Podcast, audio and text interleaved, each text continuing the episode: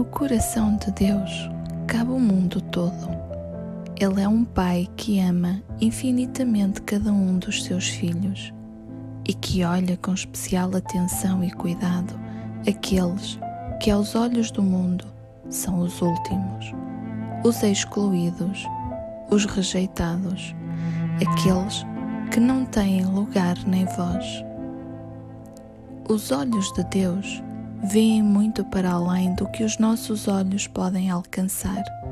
Por isso, o olhar de Deus é um olhar que cura e que liberta, porque nada lhe é oculto.